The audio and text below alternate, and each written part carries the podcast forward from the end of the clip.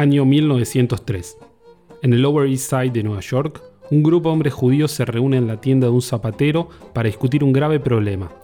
Un delincuente llamado Gergerman ha estado manejando sus negocios y molestando a sus familias. Los hombres entregan un par de zapatos de Gergerman al zapatero, Pinjas Simkin. Pinjas lleva los zapatos al sótano de su tienda y utiliza una máquina de costura especial para trabajar en los zapatos. Entra su joven hijo Herschel y Pinjas le explica la importancia mística de esta máquina.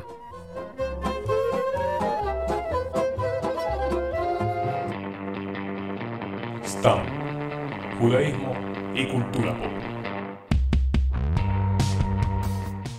Bueno, bienvenidos al sexto episodio de STAM, en el cual hoy vamos a estar hablando sobre Adam Sandler.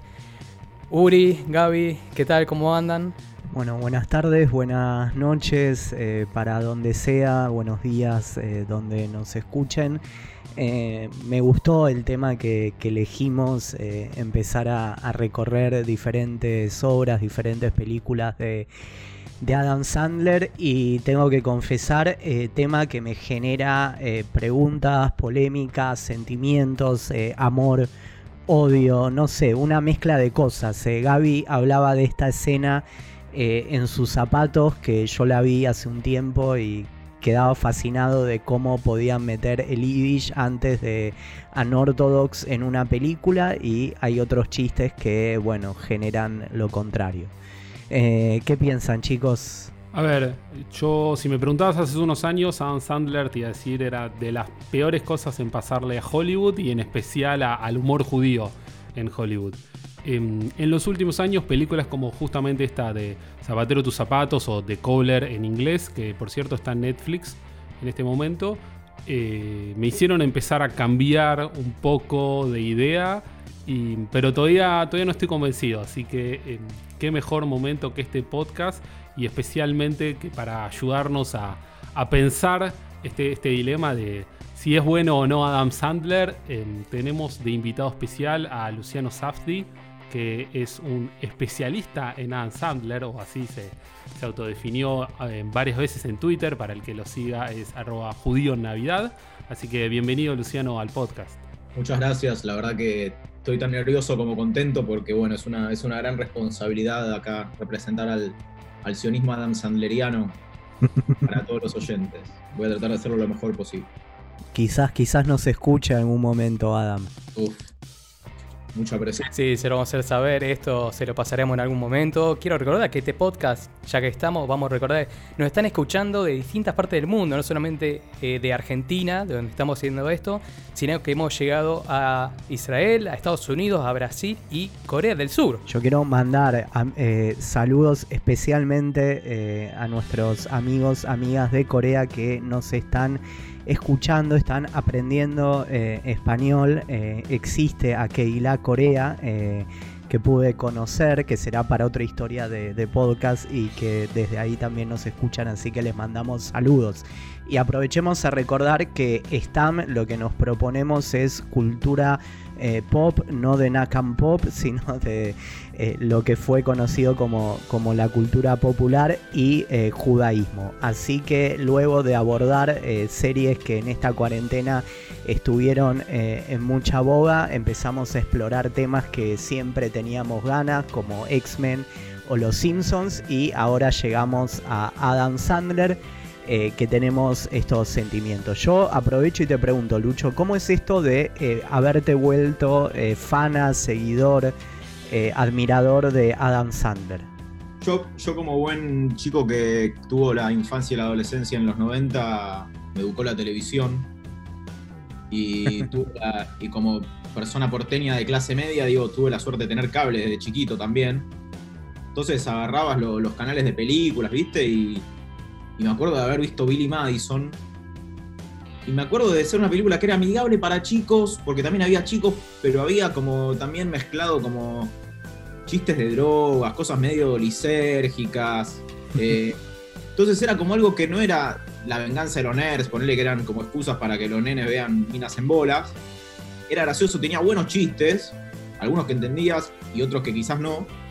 Pero era como un humor diferente, muy amigable, con ese mensaje bueno, pero también algo más de prolijo y algo más jugado que otros tipos de, humor. Después vino Happy Gilmore, que bueno, todos la conocemos, la rompió toda.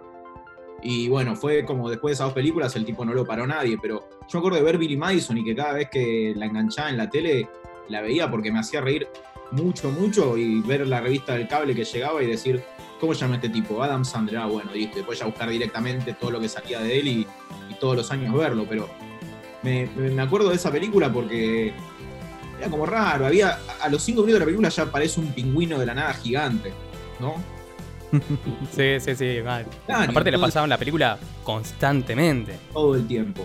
Así que, bueno, después, bueno, Happy Gilmore, que, que nos gustó a todos, que también, si uno bien puede pensar, qué sé yo, es una película más.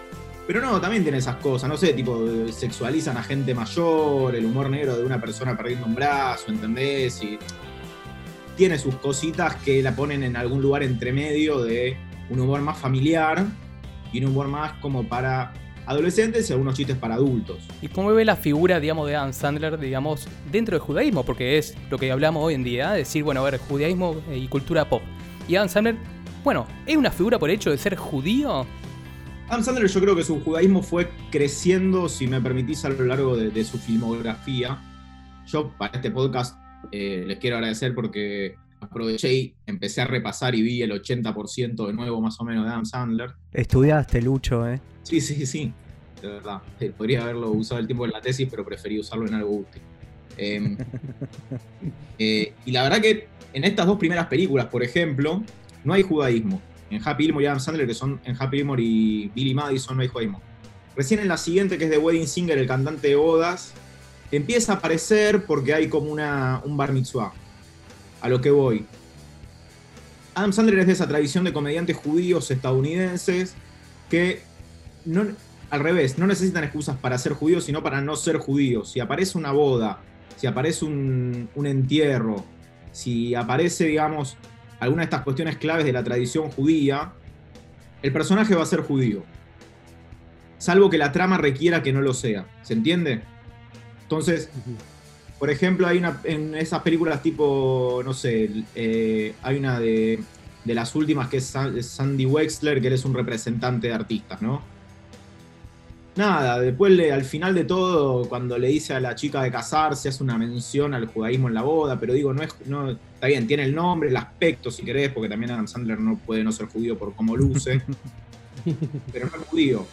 Y después a medida que fue creciendo y cuando se fue animando y como fue ya no podés des- despegarlo a él de sus personajes, ahí empezaron a aparecer algunas cosas un poquitito más judías, digo, hizo una película con mucho contenido de Hanukkah, hizo Sohan, eh, metió también esas festividades en las películas, pero yo creo que la, la- la clave es esa, que, él por default es judío en las películas, salvo que necesite eh, explayarse. Me gustó ese análisis y me gustaría que nos detengamos en una de las películas que acabas de mencionar. Eh, Sohan o You Don't Mess with the Sohan. Tengo el recuerdo que cuando se empezó a hablar de que salía la película y que era una comedia donde el personaje iba a ser, digamos, un- una especie de superhéroe israelí, ¿sí? o sea, un miembro de alguna unidad de élite, había como bastante emoción en el mundo judío y creo que eh, escuché muchísimos comentarios de amigos cuando salió, yo haber tenido creo unos 20 años, entonces la mayoría de mis amigos todavía vivían con los padres. Y tengo el recuerdo de muchos amigos que la vieron por primera vez con sus padres. Y es una película eh, cuyo humor es por momentos escatológicos y por momentos simplemente eh, del personaje de Adam Sandler teniendo sexo con sus clientas mayores en la parte de atrás de una peluquería. Así que creo que ha sido responsable de muchos silencios incómodos en muchos hogares de distintos países. Pero más allá de eso, eh, ¿qué les pareció la película? Bueno, si yo voy a opinar, la verdad no me gustó mucho. Tiene sus momentos divertidos, sobre todo al principio, pero después de todo eso, cuando meten la peluquería y demás, no me gustó, la verdad no le veo una historia buena, el personaje no me parece interesante.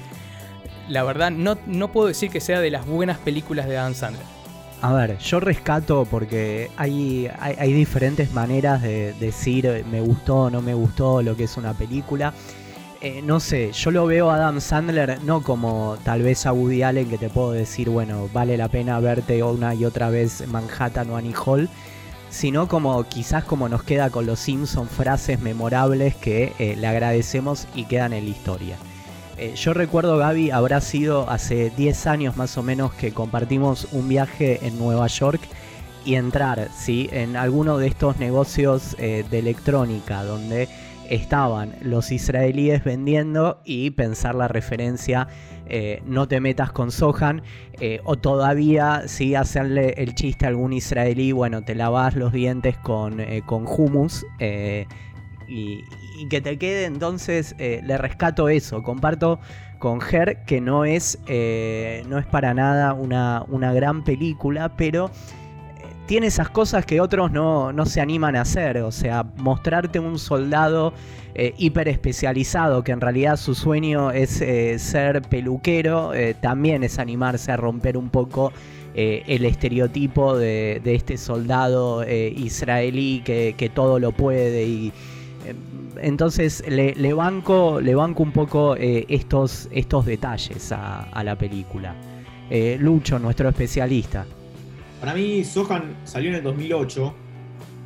Mucha guerra después, mucha política, especialmente en Estados Unidos, con respecto a Israel, que pasó durante estos años, posturas endurecidas. Y yo creo que la ves y, sigue funcionando bien. voy a explicar por qué. Sohan es una película que podemos decir que es más israelí que judía. Digo, no hay ni una mezuzá, me parece, en, en todo Sohan no hay ni un casamiento judío, no hay referencia al kashrut, no hay nada de eso. Ya desde el principio de la película se burlan inclusive de, las posturas de todos, como dejando en claro, hay mucho metamensaje en la película, porque Adam Sandler sabe que siendo judío y haciendo una película sobre el conflicto, puede parecer que es parcial o puede parecer que lo hace para marcar tendencia. Y desde el principio barre con todo eso. Hay una escena que es espectacular donde él, a medida que se pelea con, un, con uno en el Líbano, empiezan a discutir sobre el conflicto, ¿viste? Le dice, pero mis antepasados estuvieron acá, y Sohan le dice, ah, no, porque yo no puedo rastrear a mis ancestros para atrás en este lugar. Bueno, pero el debate es más complejo, sí, pero no es nada por sentado, le dice el otro, ya muerto ahí en el piso. Entonces, como que él zanja eso y dice, bueno, partimos desde acá.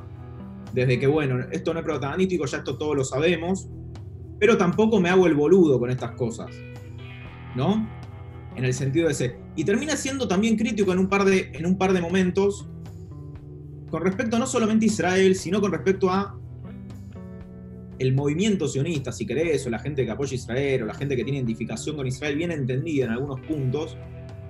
Porque hay cosas que quizás nosotros repetimos y él las ridiculiza como diciendo, bueno, son cosas de los viejos de ellos. Cuando los viejos dicen, el 67 le ganamos a todos los ejércitos enemigos, que son cosas que quizás, y me incluyo, digamos, de acá seguimos diciéndolo todo el día orgullosos.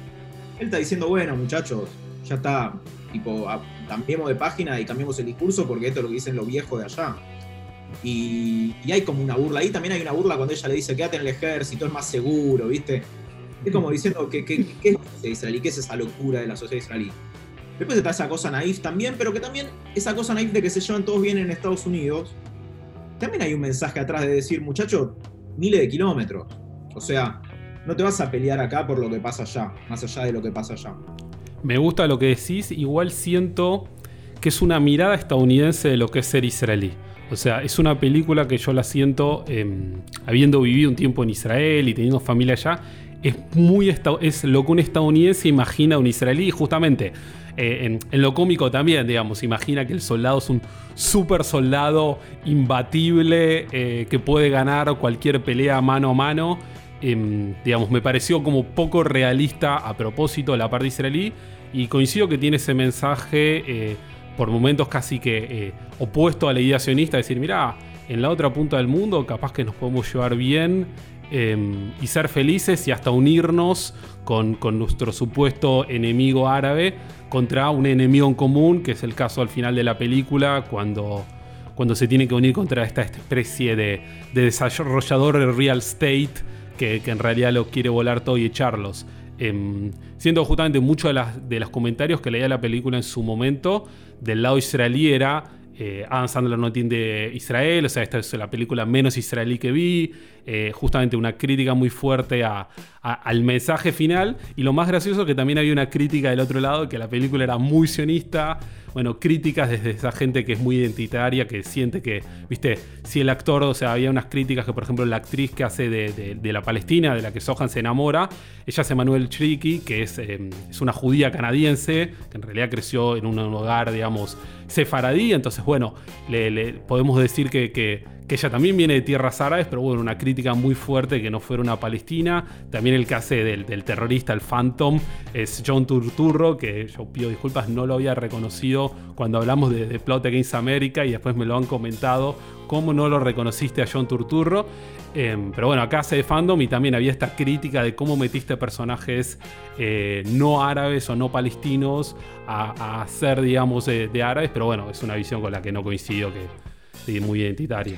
No, a ver, yo tiro y, a mí me parece que, un poco los temas que, nos metemos, obviamente que cuando hay alguien judío y toca temas judíos hay mucha sensibilidad y no que hablemos de estar en el medio de Nueva York y meterse en el conflicto con humor eh, israelí-palestino, pero creo que hay una nueva generación que representa de alguna manera Adam Sandler que tiene que ver con plantear el debate un poco con lo que vos decís, Lucho, bueno, pará, ya no me rompas con el 67, con los acuerdos de Oslo, eh, con la resolución de Naciones Unidas, acá hay otro tipo de cosas que tenemos que ver y que tenemos que discutir.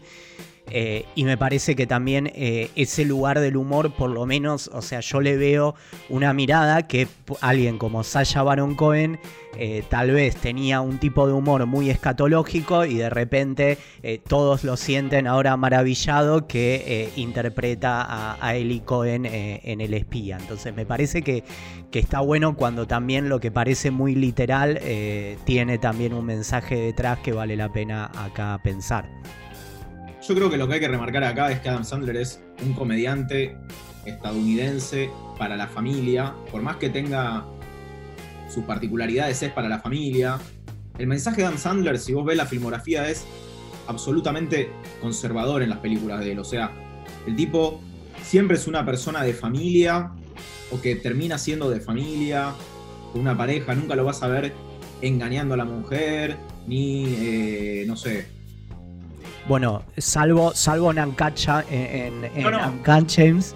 Por eso digo en las películas de él. Y siempre es una persona que, el mensaje es ese, digamos, es profundamente conservador, es tipo un típico yankee. Y es más, cuando no es así el personaje, por ejemplo, en, la película yo lo pronuncio Chucky Larry, está ridiculizado, el solterón con, que, que, sale con un montón de, de, chicas al mismo tiempo, es un personaje que está ridiculizado. Entonces, desde ese lado el tipo está haciendo una película sobre, sobre Medio Oriente, ¿no? No lo está haciendo a la, a la Chomsky para profundizar en un conflicto y ver las razones y ver para atrás. Digo, vos tenés que jugar a Adam Sandler por lo que es Adam Sandler. Ahora, haciendo eso, yo creo que es bastante más crítico en esa película de la sociedad israelí, porque es lo que le toca, porque es lo que quizás conoce, que desde la otra, que de la otra postura, pero digamos, no hay que sobreanalizar la película. Pero sí me parece que obviamente no tiene por qué conocer la sociedad israelí porque está haciendo una película desde Estados Unidos, de lo que pasa en Estados Unidos. Se burla mucho más de lo. Se burla de los dos en realidad, ¿no? Porque también está el, taxista palestino que, a la primera de cambio quiere ir y, matarlo si querés por el honor o por la gloria, lo que sea. Y también tenés a los israelíes que dicen que son todos vendedores de electrónicos y que se corrompen apenas llegan a Estados Unidos, que básicamente como decir que se corrompen apenas ven, no sé, que les puede entrar guita, qué sé yo.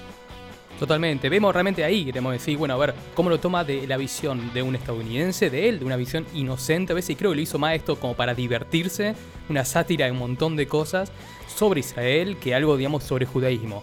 Pero bueno, vamos a ver, por ejemplo, ahora que recién lo acabamos de nombrar, la serie, una nueva que acaba de salir en Netflix hace muy poquito, llamado Uncut Gems, que él sí puede hacer una mirada ya como un estadounidense, como un judío, realizado, digamos, él como un personaje judío digamos, que maneja, digamos, de joyas, diamantes en la ciudad de Nueva York. Muy interesante esta película, tiene muy buenas críticas, que incluso algunos dicen por su actuación podría estar llegado a nominar a, nominado al Oscar. ¿Qué les pareció esta película?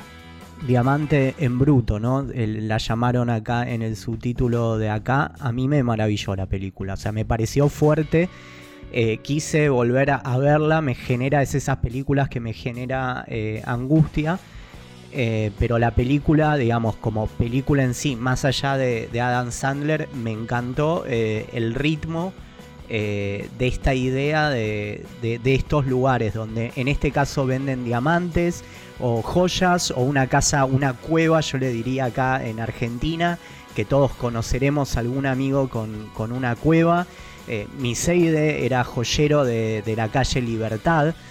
Eh, y, en casa turco y decís que todos conocemos a alguien en una cueva, me parece un poco. Y ahí tenemos, ahí tenemos. ¿Viste? Eh, tengo que decir, el, único Uriel que yo vi en una película fue Drexler cuando le tocaba ser un tipo que tenía una cueva acá con una agencia de, viajes, ¿sí? que, aparecía. Eh, pero tiraba, me, encantó, digamos, en, todo ese micromundo que podía ser de diamantes o de joyeros eh, o de cambio de dinero, el ritmo vertiginoso que tenía, digamos, la, la película que empezaba, digamos, con situación bien judía, una colonoscopía, eh, diciendo de, dónde va, hasta eh, las situaciones que, llegaban, digamos, de, todos los que le gritaban en la calle de cuánta plata le, eh, le debía, pero esta sensación de, filmada en, que no se detenía la, la película, ¿no? No, había, no había corte. Sí, a ver, a mí el ritmo de la película creo que me dio eh, un ataque epiléptico casi, porque no paraba en ningún momento y era como, bueno, déjame, dame una pausa. Eh, siento igual que no, no me terminó de gustar, pero creo que porque me la hypearon mucho, especialmente en Twitter, la gente me está diciendo, esto es una obra maestra, y yo entré, digamos, me senté en un momento y dije, wow tengo estas dos horas para dedicarle y voy a ver una obra maestra que me va a cambiar el año. Y no, siento que no llegó ni por cerca. Quizás mi, error, como decís Uri, por, por hacerle caso a Twitter, claramente. Em, pero bueno, antes de escuchar tu opinión, Luciano, quiero saber, eh, ¿sos algo de, los directores de los Saftir? Tengo un problema que mi apellido es como un apellido muy conocido en el, dentro de los sefaradí y, en Argentina mucho, hay muchos Saftíes pero por un tema de árbol genealógico, que los, hermanos de mi papá, digamos, no tuvieron hijos varones ninguno, entonces, eh, y, una, y una generación arriba tampoco, como que no tengo parientes con, mi apellido, digamos, de mi edad ni de cercana de mi edad, así que no, vez que me preguntan si soy algo de un Safdíes, no. No te preocupes, a mí me preguntan si soy algo desde Julian Wage hasta Raquel Weiss y los hermanos Weiss que están en Estados Unidos, que seguirían igual, y sin embargo no, no pude encontrar el, parentesco para ir a manguearles un, puesto o algo. A mí me preguntan porque, bueno, porque en general un Safdie les debe plata, pero no, no son parientes míos. Eh, lo que sí, bueno, nos une con los hermanos así es el amor por, por Adam Sandler, que antes de meterme en el análisis de esta película, quiero contar que cuando salió, hicieron eh, un, podcast en la productora con Paul Thomas Anderson, que es un director de Hollywood, uno de los más prestigiosos que hay de las nuevas generaciones. Digo, hizo Petróleo Sangriento, Magnolia, ahora el, el, Hilo Fantasma hace poco, entre otras películas. Que hizo, que es el director de Embriagado de Amor, otra de las películas con Adam Sandler, de esas que Adam Sandler hace para otros directores el podcast de ellos, para hablar de uno dura una hora y están media hora dedicándole a él. Hablar de él, de las anécdotas, filmando con él. Y no eres el tema del podcast. Digo, porque de verdad, o sea, hay una cosa buena, Adam Sandler, las películas de mierda, pero primero que a mucha gente le encantan, tanto que, le gustan pochocleras o no, y después todo el grosso quieren trabajar con él. O sea, vos tenés a, Paul Thomas Anderson, los hermanos Safdie que venían en puro ascenso, habían hecho una película Good Time hace un par de años con, con Robert Pattinson, que también es así bien, bien frenética, eh, Bambach, eh, James Brooks, digo, los tipos quieren laburar con él, los actores también, digo, desde Al Pacino hasta Harvey Keitel pasando por Jack Nicholson, le dan pelota, algo tiene. A ver, yo te pregunto, Lucho, con esto. Eh, ¿Podemos dar una analogía argentina? Es como cuando Franchella se vio en el secreto de, de sus ojos de repente decir, ah, mira, este tipo puede salir de actuar de Franchella. No, porque Sí, pero lo de Adam Sandler es como algo que, viene desde muy temprano en su carrera, de, meter cada tanto una película para otra persona en las de él. Esta película de James Brooks, James Brooks es el director de la película Esta Mejor Imposible de Jack Nicholson, ¿se acuerdan? Sí, gran película. él grabó, él con él hizo Spanglish justo después de, o un poco después de, Esta Mejor Imposible. Y ahora, no sé, veintipico de años, veintidós años después, sigue haciendo estas cosas. Bambach lo mismo A lo que voy es, no es que de repente, sino que desde el principio llamó la atención y después, bueno, perdió un poco de prestigio también porque el tipo hace películas todos los años. Pero bueno, quiero volver a Uncut Gems si les parece. Dale. Porque me parece que, por más que no sea de él, creo que es la película. Porque él es la película más judía de todas las de Adam Sandler. Porque desde que empieza hasta que termina, hay judaísmo atravesándolo. Eh, primero el escenario, digamos, el, el distrito ese de Nueva York, donde buena parte o la mayoría son judíos. El tipo va caminando, le dicen feliz Pesach, no le dicen happy Passover. Eso me gustó, porque muchas veces en la película Yankees usan Passover, no, Passover las Sí, pelotas. Pesach hablan con una familia amiga sobre irse de vacaciones y conseguir, eh, porque justo es el- las vacaciones de primavera. Está como todo en el ambiente Pesach todo el tiempo. En un momento están hablando de negocios en la cena de Pesach y los nenes se interrumpen por el aficomán, ¿entendés? Lo cual pa- parece que es una película naive, pero todo esto en un contexto de, donde el chabón está totalmente en un, en un momento dramático, el cáncer de colon, los judíos etíopes. Y todo esto transcurre en el contexto de Pesach, que no es casual. Si bien el playoff, que es un partido que sucedió de verdad, el partido de Kevin Garnett, Ah. Yo sabía que Garnett es un jugador de la NBA, pero digamos, si es el que hace, digamos, ese rol, pero que es el partido real.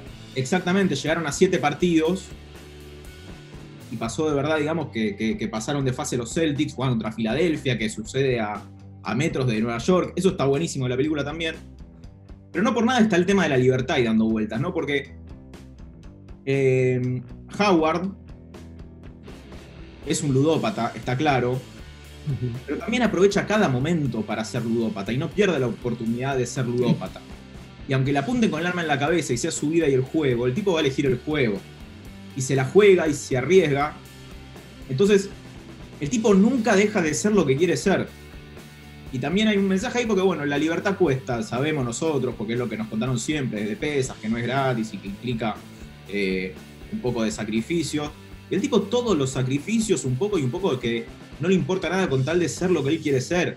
El tipo va a la casa donde compartía con la, con la, con la amante, digamos, con la familia en el auto, por decir una cosa.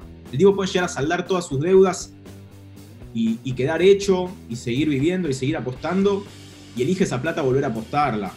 Y vos por la película ves que el tipo viene arrastrando esa actitud hace mucho, mucho tiempo y que mal no le fue, porque tiene una casa gigante, hermosa, todo bien. En algún momento se habrá llevado bien con la mujer. Pero estamos hablando de un tipo que vive su vida como él tiene ganas de vivirla y no le importa absolutamente nada. Y eso atravesado por todo lo que dijimos, los judíos etíopes, el contexto de Pesa, el contexto de una persona no judía y que toda la familia lo trata de adaptar, menos eh, el abuelo en la mesa de pesas que le da bronca que la hija se haya casado con un no judío. En ese sentido creo que Uncut Gems es lejos la, la película más judía en las, que, en las que actúa él, por más que no sea exactamente él. Ni siquiera una película que él hizo de Hanukkah, que es con dibujitos animados, se llama Ocho Noches de Locura, que es como medio de Hanukkah, medio de, de Navidad. Ni siquiera esa película es tan judía en, en- en- en- cuanto a todo el contexto como, como Uncut Gems. Me parece espectacular. Es como, es como el abrazo partido con anfetaminas. Sí, estoy. eh, La, la versión heavy. eh, yo leí que los hermanos Safdie lo mandaron a Adam Sandler, que habla bien de, de ellos y de él, o sea, actor consagrado con todo lo que implica, estar una semana en el distrito de los diamantes donde sucede la película a, copiar los gestos, porque yo veía la película y el tipo, ya sea desde la cuestión de los lentes y, cómo se ajustó un poco eh, estéticamente su rostro, pero eh, el comportamiento gestual eh, me pareció, digamos, fascinante del grupo de, personas que estaba. A mí me queda la, la duda, la pregunta, Lucho, la verdad que no lo, no lo pensé. Si eh, la adicción, digamos, está tanto simplemente en eh, el personaje que, hace él, o también todo esto vertiginoso eh, de, cómo funciona ese microcosmos, ese mundo que, no, se detiene que también, y que también es parte de, él. No, yo creo que hay. el, lugar, el, el distrito este de, de las joyas de Brooklyn es un personaje más de la película. O sea, vos tenés a, a ese lugar, el lugar es un personaje de la película. El lugar va tan rápido como él. Y él no puede parar así como Nueva York no puede parar. No puede parar ni cuando va al boliche, ni cuando está en la casa con la familia, ni cuando está. Y, hay algo de él, que él, él hace lo que quiere hacer. él le dice a la hija en un momento que va a salir de noche, ¿entendés? Un- se pone la camisa, sabe la hija que está todo mal con la mamá y todo, bueno, él quiere salir. Y él va y sale y después asume las consecuencias de eso, no es que la- no las asume. La familia Mm. Por eso, obviamente, pero él, él asume las consecuencias de, esa manera de vivir y de, y de esa libertad que el tipo necesita sí o sí. Las cosas se tienen que hacer como él quiere, como él hace para él sentir, para él sentirse vivo. Ahora, no sé si notaron, hay algo muy curioso que yo noté, digamos, en la película. En todo momento, desde que empieza, todo le empieza a salir mal. Todo le empieza a salir mal. No, realmente no hay un momento, y siempre junto, justo con todo esto que está diciendo, que él siempre, apostando, jugando, jugando, no puede parar. Creo que el único momento en el que él le va bien, que en el final, salvo, bueno, el, último segundo, pero fue después de que él eh, juega con algo propio. Porque siempre iba como vendiendo algo que le dieron, algo que le prestaron, y lo vende con ese dinero, utiliza además, y siempre funcionó mal. Hasta el último momento, cuando él, del esfuerzo, después con la piedra, el lujo, digamos, todo esto que lo pudo vender y todas las tramas que hay en el medio, con ese dinero, digamos, pero él, sobre todo en un momento, empeña, digamos, algo para sacar el, anillo y devolverlo. A partir de ese momento, el único momento realmente que le fue bien en la película. Yo tiro esta pregunta también eh, pensando un poco en estos análisis de que el tipo hace lo que quiere, no puede parar. Eh, hay como para mí una paradoja de que eh, es, por un lado, el personaje de Howard eh, le va bien y, tiene, digamos, y tiene económicamente una buena vida y a la vez parece estar siempre en el límite y ser un sobreviviente. ¿Hasta qué punto esa, esa sensación, digamos, judía de, eh, para, eh, no te falta nada, mirá la casa que tenés, el auto, el negocio y lo otro.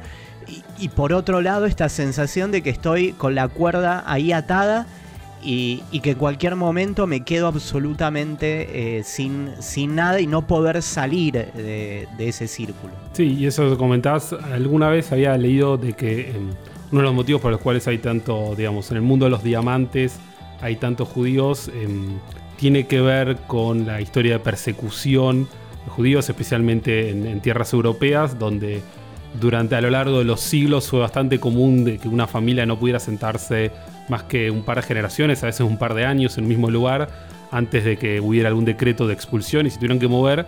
Entonces no tenía sentido eh, adquirir tierras, a veces ni siquiera les estaba permitido, ni tampoco nada armar un negocio de algo que no fuera móvil, porque, porque era, digamos, el, el famoso judío errante. O sea, te- te- había una posibilidad de que te tuvieras que mover. Entonces, bueno, no te quedaba otra que trabajar en algo que te permitiera llevarte el valor con vos y, y de ahí, digamos, puede ser que venga un poco este tema de los diamantes.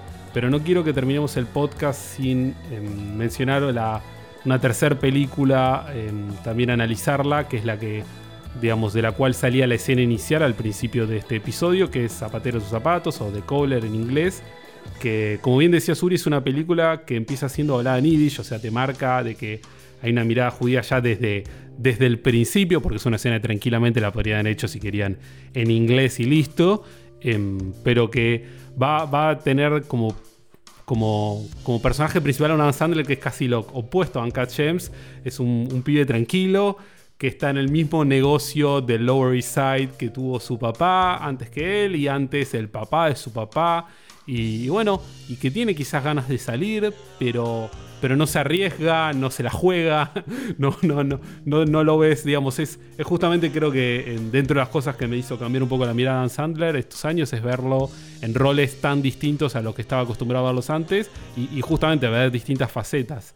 ¿Qué, ¿Qué les pareció esta película? A mí me encantó el delirio eh, de llevar, o sea, eh, estéticamente o como película, claramente no puedo decir que es la mejor película ni que está para un Oscar. Eh, y empieza muy bien y en algún momento como que se abre ya con, con demasiado. Pero tiene como esa cosa de poner al zapatero como, como un héroe místico, eh, hasta espiritual y hasta religioso y me hace pensar eh, en, en- cómo Buber y tantos otros, o Vallevi Singer, te presentaban a, a- estos maestros hasídicos que eran carpinteros, sastres o, o zapateros con, con un poder especial. Y, y esta cosa de poner este lugar en el zapatero, en esta cosa de ponerte en el, el zapato de los otros y demás, creo que podría haber estado mejor realizada, pero nada, me, me parece que por lo menos merece mi, mi admiración por, por estas cosas que, que yo digo. Luciano. Me gustó más la segunda vez que la vi que la primera, la verdad, porque como que el tono no queda muy claro para mí de la película. Hasta. Porque también hay cosas Adam Sandlerianas, tipo cuando salvan al, al viejo ese, pero después tenés cosas un poquito más como muy, muy minimalistas de, bueno, la vida de él y la relación con la que es lo que a mí más me gustó de la película. Pero después volvemos también a lo que hablábamos al principio de que es un actor que tanto trabajando para él como para otros, porque esta película no es, no es de las de su productora, sino que por más que actúa Steve Buscemi, que es uno que está en todas sus películas, eh, es del director de Spotlight, que después ganó un Oscar. Eh, no hay mención al judaísmo casi, si bien está en un distrito muy judío y al principio hablan en Yiddish y uno sabe que él es el, el hijo o el nieto de, ese personaje. Pero después cuando, vienen, cuando hay un fallecimiento, ves que están los espejos tapados, por ejemplo. Entonces ahí volvemos a lo que se decían. Y también hay algo muy interesante con respecto a los zapatos y las almas en el judaísmo, que se fue acrecentando, por, por lo que leí, digamos, más en, las últimos, en, los ul- en el último siglo, pero que, que desde hace mucho, que, que cuando se muere alguien, dicen que los zapatos hay que regalarlos o hasta romperlos. Yo cuando tuve un fallecimiento de un familiar hace no mucho, me dijeron, no, hay que un, un pariente ortodoxo me dijo, los zapatos se rompen, rompelos. Muy turca esa costumbre. No, me lo dijo ¿No? uno que, que es de Jabal, pero puede ser. Es uno de Jabal, pero que se maneja en el 11 entre turcos, no importa. Pero. Y también leí un poco que algunos sabios dicen que, bueno, que los zapatos son como el cuerpo del alma. Hay un tema entre el judaísmo y los zapatos también. Digo, no usar zapatos de cuero en Tisha B'Av, que es cuando rememoramos el- la destrucción del templo, ni en el Día del Perdón, que es el día más sagrado de, de- del judaísmo. Como que hay una continuidad y hay un reflejo en muchos textos judíos y en muchas interpretaciones entre la persona y cómo pisa el mundo, digamos, en los, sus zapatos. Sí, pero totalmente, muy, muy buena este, digamos, la observación que, digamos, hay muchas cuestiones judías en muchas películas de Adam Sandler, que es lo que estamos hablando al principio, sin mencionarlas propiamente. Como estuvimos analizando en el primer episodio que hablamos de Unorthodox, de poco ortodoxa, digamos que se habla mucho, pero esto es- creo que es típico de películas yankee donde la eh, cuestión, digamos, la costumbre judía, la cultura judía está más inmersa en la sociedad y muchas cosas no se explican, muchos ya saben o escucharon o vieron de algún lugar entonces como que está ahí, no hace falta explicarlo y decir, bueno, sí, soy, yo soy judío y esto es tal cosa, lo otro, como nos juega en otros lugares, hace falta. Acá no, y Adam Sandler lo hace muy bien. Siempre está metiendo cosas y se interpreta, se, como que se puede interpretar, digamos, que él, él es judío y aparecen ciertas cuestiones que lo dan a entender sin decirlo propiamente. Entonces, siempre hay una cuestión judía en sus películas. Estoy de acuerdo. En, en esta película puntualmente la crítica fue devastadora. Mm, Yo antes de mirarla me había fijado en un sitio web bastante popular en Estados Unidos que es Rotten Tomatoes y la crítica decía, digamos, la crítica oficial del sitio le da un puntaje de 9% y la crítica de la audiencia, o sea, lo- los usuarios del sitio que suelen votar, le daba 36%. Una, una buena película suele tener arriba de 70, 80, o sea, claramente eh, la asesinaron. A mí no me pareció ni, la mejor película, pero tampoco pareció para nada mala. Eh, creo que también es, es bueno que cuando, digamos, tiene final esperado, no quiero poner spoiler, bueno, yo no me lo vi venir por lo menos, eh, no quiero poner spoilers acá, simplemente voy a decir que me pareció que, terminaba bien, que, em, que es corta, que también eso suele ser positivo, digamos, una película de una hora y media, en vez de estirarla dos horas. Eh, y bueno, mi, mi abuelo, el papá de mi papá, que falleció cuando yo era chico, era zapatero, así que bueno, también me quedó la idea de quizás él que era zapatero en un pueblo chico del sur de la Argentina, después de haber crecido en, en una Alemania, en una ciudad súper industrial y que, que no le quedó otra que venirse acá a la, a la punta del mundo, bueno, quedarme pensando, bueno, quizás él, digamos, también quizás estaba en alguna parte eh, ayudando gente eh, mientras manejaba su zapatería, bueno, me- quiso quedar esa idea en la cabeza. A ver, a mí me quedaron dos comentarios de lo que estaba con lo que vos eh, con lo que decías Gaby, Lucho, de esto de la relación entre los zapatos y el judaísmo. Más allá de toda esta mística, yo me quedo con esta versión casi de el zapatero como profesión, o sea que es enaltecido por la película, casi como eh, empieza a haber una literatura judía no religiosa que pone a estos hasidismos casi eh, a estos maestros jasicos casi como eh, revolucionarios, socialistas y, y- y demás. Entonces eso me parece que, que está bueno. Lo otro que no tenía el dato Gaby, esto de cómo la crítica lo mató.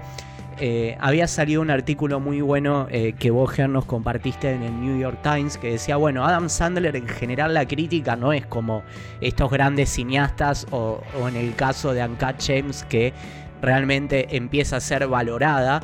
Eh, lo mata la crítica. No obstante, es un éxito en plataformas como Netflix, es un éxito en Latinoamérica, es un éxito en el mundo. Entonces, algo de eh, la crítica y después lo que la gente quiere o lo que la gente le divierte o está bien, sirve. Entonces, probablemente es un poco, creo vos, Lucho, cuando nos decías, bueno, no leamos a Sohan como eh, si leemos a Chomsky, tratemos de verlo un poco en ese lenguaje.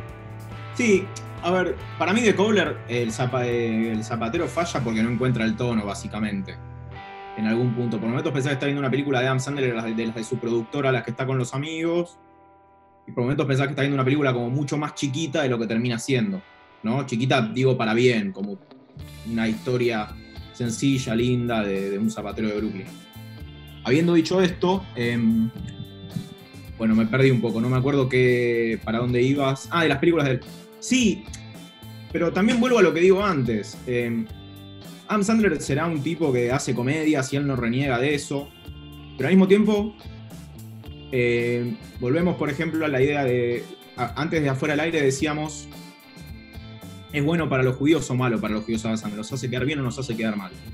Bueno, yo creo que es uno de los pocos casos donde el tipo es intachable en algún punto porque es un éxito de público. En una entrevista de, de Jimmy Fallon con, con no me acuerdo quién, escuchaba que, que decían que Adam Sandler probablemente sea el, caso comercial más exitoso, sin exagerar, en la historia de Hollywood. Porque vos ves, el tipo saca películas todos los años que cada película gana un montón de plata. Y que gana mucho más de. Y que, y que la diferencia entre lo que cuesta y lo que le entra de plata. Tipo, Hollywood está muy agradecido. Y a eso sumale que es el mejor tipo de toda la industria. Nadie, todos lo aman, nadie tiene una palabra mala con él. Todos coinciden si le decís quién es un tipo bueno en la industria. Adam Sandler, y vos lo escuchás en las entrevistas, y las entrevistas no es interesante. Las entrevistas con Adam Sandler son realmente aburridas, porque él lo único que está diciendo es, bueno, qué buen tipo que es este, qué buen tipo que es el otro, y cómo están tus hijos, y cómo está tu mamá. Entonces, en algún punto, es un caso entre Weinstein, teniendo a Weinstein, que es tipo la otra, la, la, la contracara, ¿entendés? Vos tenés un Adam Sandler y is good, or bad for, is good or bad for the Jews. Es buenísimo para los judíos Adam Sandler en cualquier punto de vista, en ese sentido.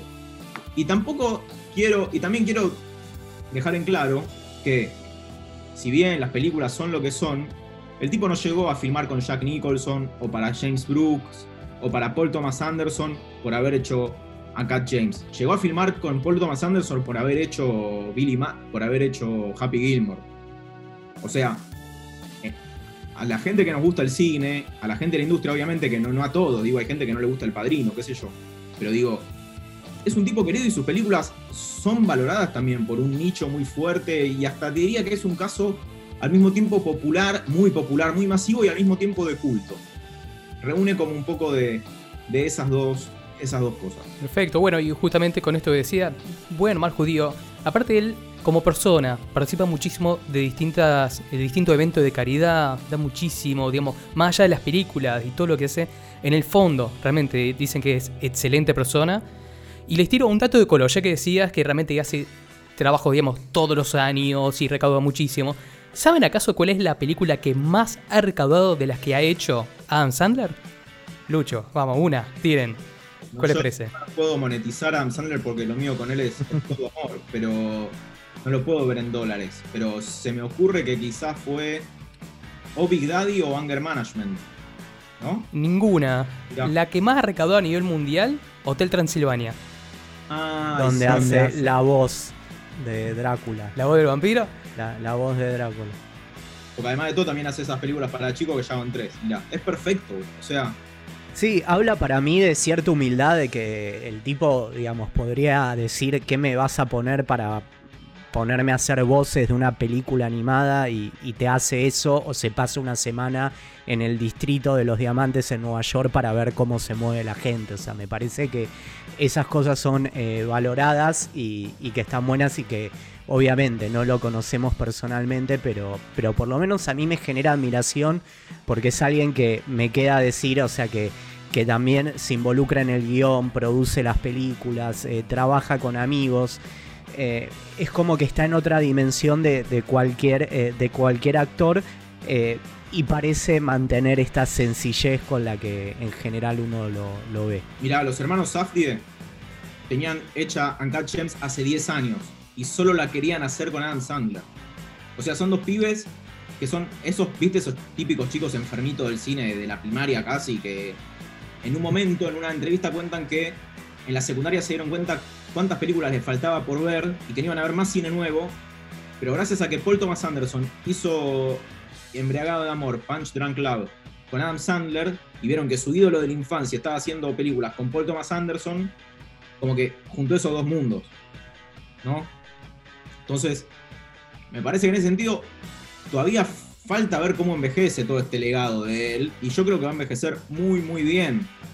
Porque de hecho las películas, las películas de los últimos 10 años, igual a veces ahora no envejecieron tan mal, por más que sean en teoría las más boludas. Totalmente, totalmente. Bueno, para ir cerrando, eh, Lucho, muchísimas gracias por haber participado de este episodio. Brillante, digamos, tus aportes aportaron muchísimo al episodio de hoy sobre Adam Sandler.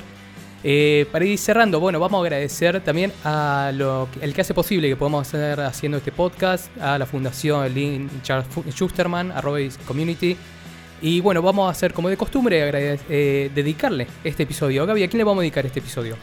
a Jerry Stiller, otro gran cómico eh, judío estadounidense que, que se nos fue hace pocos días. Probablemente el público general lo conozca como el padre George en Seinfeld. Em, pero bueno, eh, hizo muchísimos roles que nos hicieron reír mucho y, y bueno, será, será extrañado. Será Que su recordado memoria- Festivus este año. Exactamente, el creador de Festivus en Seinfeld. Muy bien, que su memoria sea bendición. Yo quería decir, quiero agradecer al humor judío de todos los tiempos, de antes y de ahora, sin el cual eh, no podríamos haber sobrevivido a tantos eh, momentos difíciles y no podemos sobrevivir ahora a lo que nos queda. Así que sigamos disfrutando del humor en todas sus variantes. Buenísimo. Bueno, muchísimas gracias por todo. Eh, y será hasta la próxima. Lucho, muchas gracias. A ustedes un placer. Uri, Gaby. Chao, buenas noches. Stam. Judaísmo y cultura pop.